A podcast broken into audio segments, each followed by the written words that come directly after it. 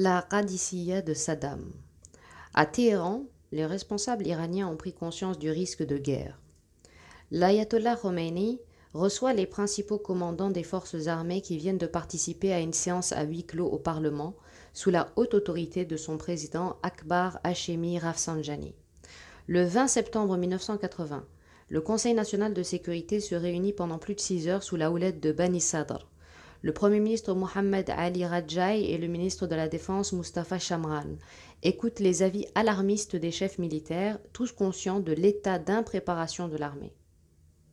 La réunion est d'autant plus tendue que le président et son Premier ministre jouent clairement dans deux camps opposés. Le Premier ministre Ali Rajai, très proche du clergé, semble prêt à tout, y compris à nier les risques de conflit pour fragiliser la position de Beni Sadr, que les ayatollahs jugent trop progressiste. À l'issue d'une interminable discussion de marchands de tapis, le président iranien parvient à imposer le rappel de 120 000 réservistes, espérant que leur présence calmera les ardeurs belliqueuses des Irakiens. Pendant ce temps, à Bagdad, les généraux peaufinent leurs ultimes préparatifs. Saddam Hussein baptise pompeusement l'offensive Écho de Qadisiyya, en référence à la bataille de Qadisiyya en 636 au cours de laquelle les armées arabes conquérantes avaient écrasé l'armée persane au sud de Najaf sur la rive occidentale de l'Euphrate. Cette bataille était depuis devenue le symbole de la victoire des Arabes sur les Persans. De manière très classique, l'opération irakienne débutera par l'attaque des bases aériennes adverses. Les généraux n'étaient pas très chauds pour risquer leur précieuse aviation dans la profondeur du territoire ennemi, mais Saddam Hussein a insisté pour qu'il en, en, soit ainsi. Le dictateur irakien est en effet persuadé que son aviation est capable de rééditer l'exploit des pilotes israéliens qui avaient détruit au sol les aviations arabes en quelques heures le 5 juin 1967. Nul doute que le souhait d'effacer cet épisode malheureux allié à sa volonté de frapper un grand coup pour asseoir son prestige au sein du monde arabe l'ait convaincu de la nécessité d'une telle attaque aérienne. Encore une fois, ses objectifs sont politiques et non pas militaires. En bon apparatchik, le général Mohamed Jassam el-Jabbouri, qui commande l'aviation, acquiesce aux désiderata du président. Il balaie d'un revers de manche les rares objections de ses subordonnés qui courageusement soulignent l'efficacité du système de défense sol-air iranien et l'absence d'armement performant capable de détruire les hangars bétonnés de l'adversaire. Puisqu'il leur est très difficile de détruire les chasseurs iraniens dans leurs hangars blindés, les aviateurs irakiens vont privilégier la neutralisation des pistes et des dépôts logistiques afin d'empêcher l'aviation iranienne de décoller et conquérir la supériorité aérienne au-dessus du front. Si par chance des chasseurs sont stationnés en bord des pistes, ils seront mitraillés, mais ils ne constitueront pas l'objectif prioritaire de cette frappe préventive. La logique militaire voudrait que les aviateurs irakiens frappent en priorité les radars et les systèmes antiaériens adverses, mais ils ne disposent d'aucun missile spécialement conçu pour cette mission. Cette carence parmi bien d'autres, illustre le manque de professionnalisme de l'institution militaire irakienne, trop politisée, qui a planifié cette guerre à reculons. Les 20 et 21 septembre 1980, le général Salim, chef des opérations de l'armée de l'air, effectue discrètement la tournée des six bases aériennes à partir desquelles décolleront les chasseurs bombardiers afin de transmettre les ordres et les objectifs. Contrairement aux habitudes, l'attaque ne, ne, se déroulera pas à l'aube mais en milieu de journée pour permettre aux pilotes irakiens de voler au ras du sol et au milieu des montagnes afin de limiter les risques de détection par les radars adverses. Les appareils soviétiques en service dans l'aviation irakienne ne sont équipés d'aucun système de suivi de terrain et les pilotes ne sont pas entraînés au vol de nuit. Pour frapper de manière coordonnée l'ensemble des cibles au lever du jour, il aurait fallu que les pilotes décollent de nuit et effectuent l'essentiel du trajet en pleine obscurité, ce qui leur est impossible. Les planificateurs de cette opération estiment que c'est autour de midi que les pilotes irakiens auront le plus de chances d'échapper à la chasse ennemie. Pendant toute la journée, pilotes et mécaniciens s'activent frénétiquement pour préparer les appareils. En fin de soirée, les pleins en kérosène ont été faits et les projectiles anti-pistes accrochés sous les MiG et les Sukhoi. Compte tenu de l'éloignement de certains objectifs, la charge militaire a été réduite pour permettre l'emport d'un maximum de réservoirs supplémentaires. Chaque appareil n'emporte en moyenne que deux bombes freinées par parachute. C'est peu pour neutraliser les immenses bases aériennes que le chat a fait construire sur le modèle américain. Les soutes des bombardiers Tupolev, en revanche, regorgent de bombes classiques parfaites pour marteler l'objectif visé. Le 22 septembre 1980, c'est le branle-bas de combat. En fin de matinée, à l'issue d'un ultime briefing, les pilotes, tendus mais confiants, rejoignent les 192 appareils affectés à la première vague d'assaut. À midi, les bases aériennes résonnent du vrombissement des réacteurs qui s'allument les uns après les autres. Chaque escadron rejoint ensuite progressivement la piste selon un ordre et un timing scrupuleusement établis, s'aligne et décolle en direction de l'Iran. Les assaillants volent au ras du sol en formation de 4 à 6 appareils en silence radio total. Ils se guident grâce à leurs cartes aéronautiques et aux repères visuels qu'ils entreaperçoivent très fugacement. Ils ne sont pas escortés puisque leur vitesse et l'effet de surprise sont censés être leur meilleure protection. Les chasseurs irakiens se tiennent néanmoins prêts à les assister au cas où certains d'entre eux viendraient à être interceptés en retour de mission. Les premiers à arriver sur leurs objectifs à 13h45 sont les Sous-21, partis de Kirkuk qui bombardent la base aérienne de Nojeh à Hamadan, causant quelques dégâts aux pistes. Appliquant strictement les ordres, les pilotes n'effectuent qu'une seule passe de tir et rebroussent immédiatement chemin, limitant ainsi les risques d'être abattus. Plus au nord, les Su-22 qui ont décollé de Mossoul frappent la base aérienne de Tabriz. Les pilotes irakiens l'endommagent légèrement et parviennent à mitrailler un Boeing 727 de la compagnie Iran Air qui vient tout juste de se poser. Il s'agit là d'une bien maigre proie pour les faucons de Saddam. Ceux-ci vont trop vite et ne sont pas assez entraînés pour aligner dans leur collimateur les quelques chasseurs tigres éparpillés sur l'enceinte de la base. Les autres, bien à l'abri dans leur hangar bétonné, ne craignent rien. Au même moment, d'autres Su-22 partis de Bassora bombardent les bases aériennes de Desfoul et Boucher. La première est la plus durement touchée. Ses pistes et son infrastructure sont sévèrement endommagées, mais là encore, aucun chasseur n'est détruit. Plus au sud, deux assaillants sont abattus par la patrouille d'alerte. Les fantômes n'ont laissé aucune chance aux Sukhoi. Les MiG-23 de Nasiriyah, optimisés pour l'attaque au sol, bombardent pour leur part l'immense camp militaire de Kermanshah, où sont regroupés de nombreux hélicoptères iraniens. Les MiG-23 et les Su-7, euh, les Su-7, basés à Kout, bombardent quant à eux les aéroports civils d'Ahwaz et de Sanandaj, qui servent de terrain de dispersion aux aviateurs iraniens. L'attaque la plus spectaculaire se vient à 14h20 lorsque cinq bombardiers Tu-22 de la base de Tammuz, également connue sous le nom de Habaniye, lorsque celle-ci était sous le contrôle britannique, survolent Téhéran à très basse altitude et se séparent en deux formations. La première attaque l'aéroport international de Mehrabad, qui abrite euh, une escadre de fantômes. Les bombes de 500 kg ratent les pistes mais détruisent un avion de transport C-130 Hercule un Boeing 707 de ravitaillement en vol et endommage gravement deux autres avions civils. Par un heureux coup du sort, alors que les bombardiers partent en virage serré pour retourner vers leur base, l'un des mitrailleurs de queue voit défiler dans son viseur une rangée de fantômes alignés comme à la parade. Il presse frénétiquement la détente de son canon de 23 mm qui hache littéralement en deux l'un des chasseurs.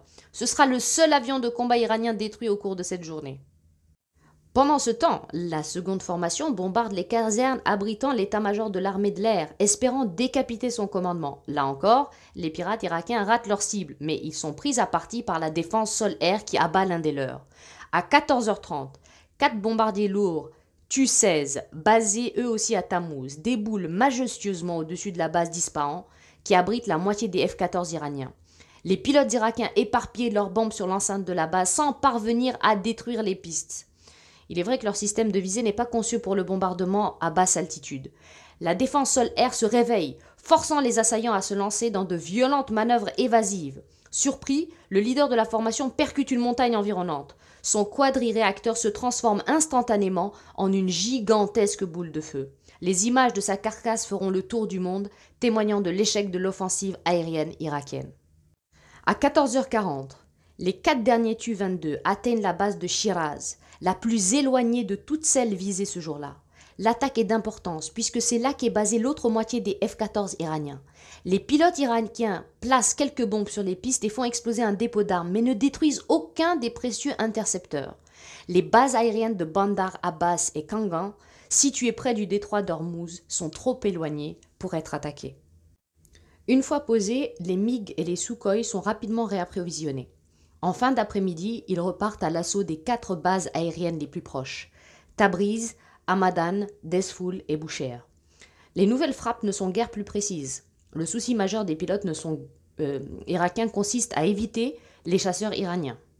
Ils y parviennent d'autant plus facilement que ceux qui ont pris l'air sont affectés à la défense de Téhéran et des deux bases de Shiraz et d'Ispahan qui ne font plus l'objet d'aucune autre attaque ce jour-là. Les aviateurs irakiens arrêtent les frais dès la fin de cette seconde vague et ordonnent la dispersion de la plupart de leurs appareils sur les terrains de délestage. ils envoient une partie de leurs bombardiers lourds en Jordanie et au Yémen du Nord afin de les mettre à l'abri d'une frappe de rétorsion iranienne. En fin de journée, le bilan des 250 missions réalisées paraît bien maigre. Seulement 4 avions détruits dont 3 de transport, pour la perte de 5 appareils, un MiG-21, un Tu-16, un Tu-22 et deux Sou-22. L'aviation iranienne sort indemne de l'offensive qui était censée la clouer au sol.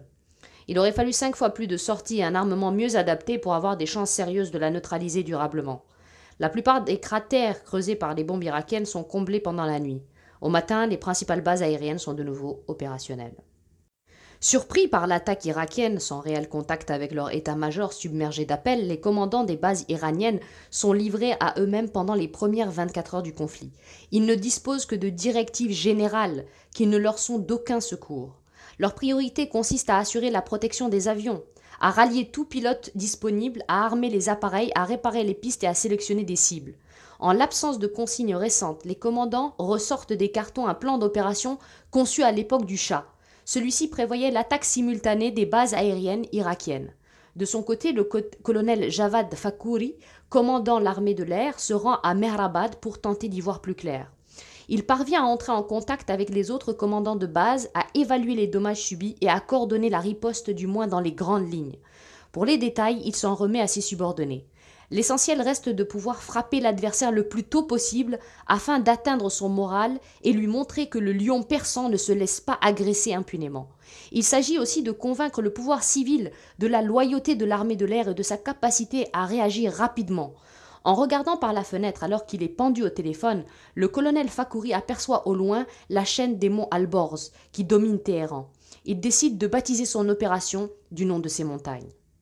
Toute la nuit, les mécaniciens préparent méticuleusement les avions capables de prendre l'air, pendant que les pilotes étudient le plan d'opération ressorti des tiroirs. Celui-ci repose sur la simplicité. Chaque base attaquera le ou les objectifs qui lui sont le plus proches. Les Boeing 707 et 747 se positionneront au-dessus du territoire iranien pour ravitailler en vol les fantômes partis de Téhéran et les avions de combat qui viendraient à se trouver à court de carburant. Les quelques Tomcat opérationnels assureront la protection aérienne de Téhéran, d'Ispahan et de Shiraz. Les radars et les batteries de missiles sol-air irakiens ne pourront toutefois pas être attaqués car les rares équipages qualifiés pour cette mission ont été jetés en prison après la Révolution. Le 23 septembre, à 4 heures du matin, les bases de Mehrabad, Hamadan, Boucher et Tabriz sont en mesure d'aligner 120 fantômes et 20 tigres, tous armés jusqu'aux dents. Une gageure compte tenu de l'état de désorganisation dans lequel était censée se trouver l'aviation iranienne. Les pilotes effectuent les dernières vérifications, lancent leurs réacteurs puis sortent de leur hangar en un balai bien réglé. Les premiers décollent à 5 heures et prennent immédiatement cap à l'ouest en direction de l'Irak, par formation de 8 appareils. Un fantôme s'écrase au décollage à la suite d'une panne tuant son équipage. Sa perte n'affecte pas le déroulement de l'opération. En silence radio et radar total, alors que pointe l'aube, les chasseurs survolent le territoire iranien à basse altitude, utilisant au mieux le relief pour masquer leur approche. Chaque fantôme transporte deux réservoirs supplémentaires, six bombes ainsi qu'un canon Gatling de 20 mm à très grande cadence de tir et six missiles RR pour assurer son autodéfense, au cas où il serait intercepté par la chasse irakienne. Les petits chasseurs tigres se contentent pour leur part d'un réservoir supplémentaire de deux bombes et de leurs deux canons de 20 mm. Une fois la chaîne des monts Zagros franchie, les pilotes descendent à très basse altitude et accélèrent à la vitesse maximale, à plus de 900 km/h et 20 mètres du sol. Ils sont censés être quasiment indétectables. À 6 heures du matin, les fantômes partis de Hamadan sont les premiers à atteindre leur, leur objectif. L'aérodrome militaire de Bagdad où sont déployés trois escadrons de MiG-21. Les Irakiens, surpris n'ont pas, n'ont pas eu le temps de tirer leurs missiles sol-air. À l'approche de la base, les pilotes cabrent jusqu'à une altitude de 1000 mètres pour visualiser leur cible, puis basculent en léger piqué leur appareil pour attaquer l'aérodrome depuis plusieurs axes différents, comme le leur ont appris les Israéliens, afin de semer la confusion parmi les défenseurs. Eux aussi n'effectuent qu'une seule passe de tir au cours de laquelle ils larguent leurs bombes et mitraillent les cibles d'opportunité. Ils dégagent sans perte au moment où la DCA se réveille. Ils sont suivis quelques minutes plus tard par deux formations de fantômes en provenance de Téhéran et Boucher. Par manque de coordination, ces deux formations surgissent simultanément au-dessus de Bagdad alors qu'elles auraient dû se succéder à 10 minutes d'intervalle. De fait, les pilotes iraniens passent beaucoup plus de temps à éviter une collision avec leurs camarades et à esquiver les projectiles tirés par la DCA qu'à larguer leurs bombes avec précision.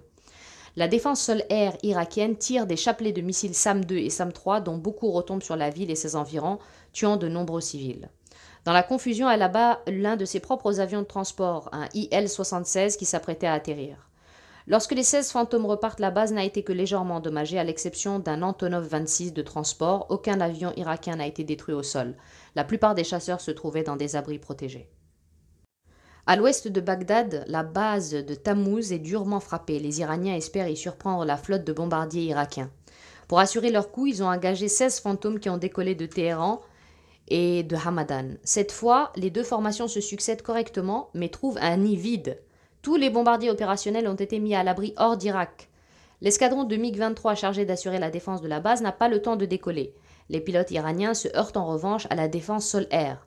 L'un des leurs voit son appareil fortement endommagé par l'explosion d'un SAM-3. Un autre, atteint par des tirs de canon de 23 mm, parvient à garder péniblement le contrôle de son avion. Après avoir criblé d'impact les deux pistes et les aires de dégagement, les fantômes prennent le cap retour. Ils sont aussitôt interceptés par quatre MiG-21 qui ont réussi à décoller d'une autre base. Les pilotes irakiens font preuve de mordant et parviennent à endommager sévèrement deux fantômes avant que ceux-ci ne parviennent à s'enfuir. Pendant ce temps, plusieurs fantômes frappent de nouveau la capitale irakienne, concentrant leurs attaques sur l'aéroport international où les Iraniens vont détruire quelques avions civils et sur la raffinerie de Doura qui alimente la région de Bagdad en carburant. D'autres fantômes partis de Boucher bombardent les aérodromes de Kout et Nasiriyah. L'un d'entre eux est abattu par la DCA irakienne. La base aérienne de Bassora fait l'objet de deux attaques successives plutôt réussies au cours desquelles les assaillants parviennent à détruire deux sous 20 dans leur alvéole de protection et à endommager plusieurs autres. Ils mettent également plusieurs coups au but sur la piste. Tous les appareils impliqués dans ce raid rentrent indemnes. Quatre autres fantômes tentent de détruire le pont stratégique qui enjambe le Tigre au niveau d'Amara. Il s'agit du seul pont sur le Tigre situé sur la route principale Bagdad-Bassora. S'il venait à être détruit, toute la chaîne logistique entre la capitale et le sud du pays viendrait à être rompue. Pour atteindre cette cible particulièrement importante, les chasseurs bombardiers sont armés de bombes d'une tonne, les GBU-10, guidés par illuminateurs laser. Les Iraniens ne disposent qu'un petit nombre de systèmes de ce genre et n'y auront recours que pour le bombardement d'ouvrages d'art ou de bunkers. Dans le cas présent, ils se heurtent à une patrouille de MiG-21 qui les repousse après être parvenus à abattre l'un des assaillants. Au nord, les Tigres partis de Tabriz s'en prennent à la base de Mossoul. Deux d'entre eux sont abattus par des MiG-21 et deux autres sévèrement endommagés par la DCA. Les autres appareils mettent plusieurs bombes au but. Un dernier fait une fausse manœuvre et s'écrase dans un déluge de feu. En milieu de matinée, les avions ont regagné leur base pour y être réarmés. La logistique iranienne atteint toutefois ses limites et seuls 50 appareils sont prêts pour repartir à l'assaut des bases irakiennes en début d'après-midi. Parmi eux, une vingtaine de tigres parviennent à décoller de l'aérodrome de Desfoul, dont l'une des pistes vient d'être remise en service après 24 heures d'efforts acharnés. Cette deuxième vague se concentre sur les aérodromes de Bassora et de Kirkouk. Cette dernière base est fortement défendue et l'un des assaillants est désintégré par un tir de missile SAM-2. Comme à Bagdad, la plupart des fusées sol-air tirées en salve retombent sur les zones habitées, se montrant ainsi plus dangereuses pour la population que pour l'aviation ennemie. Les autres chasseurs détruisent un Antonov 24 et endommagent plusieurs MiG-21. De son côté, l'aviation irakienne effectue quelques raids sporadiques contre les bases de Tabriz et Boucher sans résultat probant. Elle perd même deux MiG-23 abattus par la chasse iranienne. Elle bombarde également le camp de Kermanshah, détruisant quelques hélicoptères. Les intercepteurs irakiens multiplient les patrouilles au-dessus de leur aérodrome. Trois MiG-21 sont abattus par erreur par la défense sol-air irakienne, leur transpondeur, qui permet de les identifier euh, comme amis, n'ayant pas fonctionné correctement. Au crépuscule, plusieurs fantômes équipés d'appareils de prise de vue sophistiqués survolent les bases irakiennes pour évaluer les dommages infligés à l'adversaire. Le moins que l'on puisse dire, c'est que le résultat n'est guère brillant. L'aviation iranienne n'est parvenue à neutraliser qu'une dizaine d'aéronefs pour la perte de cinq fantômes et trois tigres. Dans la nuit du 23 au 24 septembre, les, dirigeants iraniens se réunissent avec les responsables de l'armée de l'air pour planifier la suite des opérations. Les aviateurs rédigent un plan d'opération baptisé Kaman, arbalète, qui doit leur servir de guide pendant les prochains jours. Ils vont tenter d'étrier la chasse irakienne en vol puisqu'ils ne sont pas parvenus à la détruire au sol.